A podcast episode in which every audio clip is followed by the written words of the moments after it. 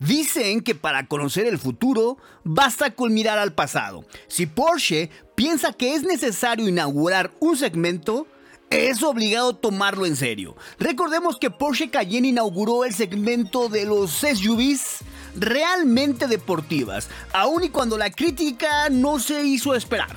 Cuando fue presentada en el ya lejano 2022, las voces expertas la calificaron como un fracaso absoluto. En este sentido, medios alemanes comenzaron a barajear diversas informaciones que indican que Porsche nuevamente inaugurará un segmento al estar inmerso en presentar en el futuro muy cercano un coche eléctrico de tres filas sin ser un SUV, de super lujo y con prestaciones ultra deportivas. Estas declaraciones tienen el sustento del propio Oliver Bloom, actual director ejecutivo de la marca, que habría confirmado estos planes hace algunas semanas en unas declaraciones a los medios. Bloom se refirió a la voluntad de ampliar su gama de vehículos con un modelo eléctrico premium, ya que el margen de beneficio que ofrecen este tipo de vehículos es mucho mayor. Oliver Bloom detalló que este vehículo tendría una altura mayor con respecto al suelo. Esto para orientarlo también hacia condiciones de todo terreno, por supuesto, sin pensar en un 4x4.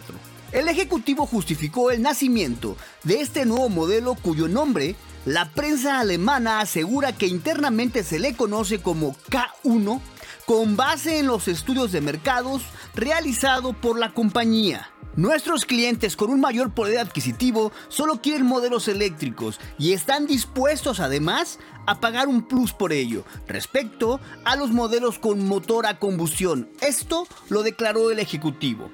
Si todo va según lo previsto, debería de ser presentado a finales del 2025 para iniciarse su comercialización poco después, ya en 2026. Porsche espera que en 2025 la mitad de sus ventas correspondan a vehículos enchufables y totalmente eléctricos. Hacia finales de esta década, Porsche espera que las ventas de modelos electrificados supongan ya el 80% del total. En ese momento, parece bastante probable que el único modelo en su gama con motor de combustión sea el mítico 911. Si se cumple con los tiempos establecidos, este nuevo modelo, como ya dijimos, será presentado en 2025. Un año más tarde, cuando se inicie su comercialización, el fabricante alemán contará ya en el mercado con dos modelos eléctricos, Taycan y el nuevo Macan eléctrico. Ese mismo año Porsche ampliará además su gama con una versión eléctrica del Panamera y del 718.